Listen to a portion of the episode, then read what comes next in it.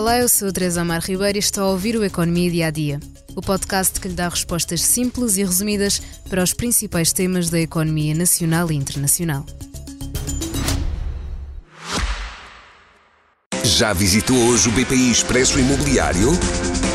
Agora pode calcular o valor da sua propriedade e guardar a documentação da sua casa e do recheio numa nova área pessoal única no mercado. E ainda ficar a saber quanto pode pagar por uma casa, localizá-la com uma pesquisa por polígonos e conhecer as soluções de crédito habitação BPI. BPI Expresso Imobiliário.pt Quem compra e quem vende na mesma página. A marca chinesa Xiaomi ficou conhecida nos últimos anos, em Portugal, maioritariamente por causa dos seus telemóveis, que acabaram por ser escolhidos por muitos portugueses. Mas para além dos telemóveis, a marca também produz e vende televisões ou aspiradores automáticos e agora apresentou o seu primeiro modelo de carro elétrico. Segundo a agência Reuters, a Xiaomi anunciou que o seu objetivo é tornar-se um dos cinco maiores construtores de automóveis em todo o mundo. Lei Jun, o presidente executivo da empresa chinesa, acredita que será um objetivo possível de alcançar se trabalharem muito nos próximos 15 a 20 anos. E o líder da Xiaomi tem em mente criar um carro de sonho e não apenas um carro. Compara as suas ambições aos carros produzidos no Ocidente pela Porsche ou Tesla. O novo carro que entra agora no mercado dos elétricos é o modelo CU7. A sua produção fica a cargo de uma fábrica em Pequim da construtora BAIC Group, detida pelo Estado chinês. E a Reuters diz que a fábrica tem uma capacidade anual de produzir cerca de 200 mil automóveis. A Xiaomi pretende investir mais de 9 mil milhões de euros em automóveis elétricos nos próximos 10 anos.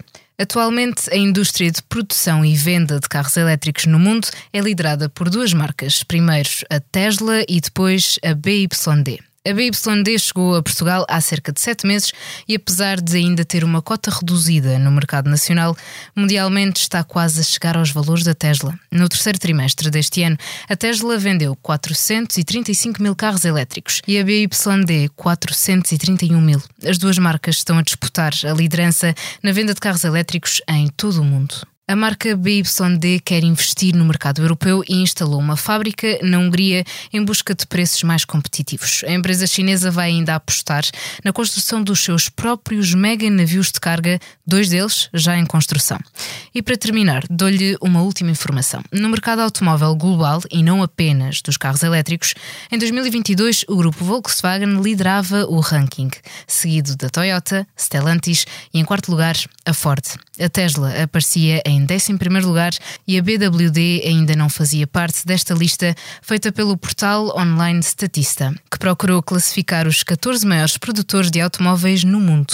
Mas este ano, 2023, pode ficar marcado por subidas e descidas nesta tabela. Por hoje é tudo aqui no Economia Dia a Dia, mas convido ainda a ouvir o podcast Expresso da Manhã, que fala da geração 70 que está a chegar ao poder.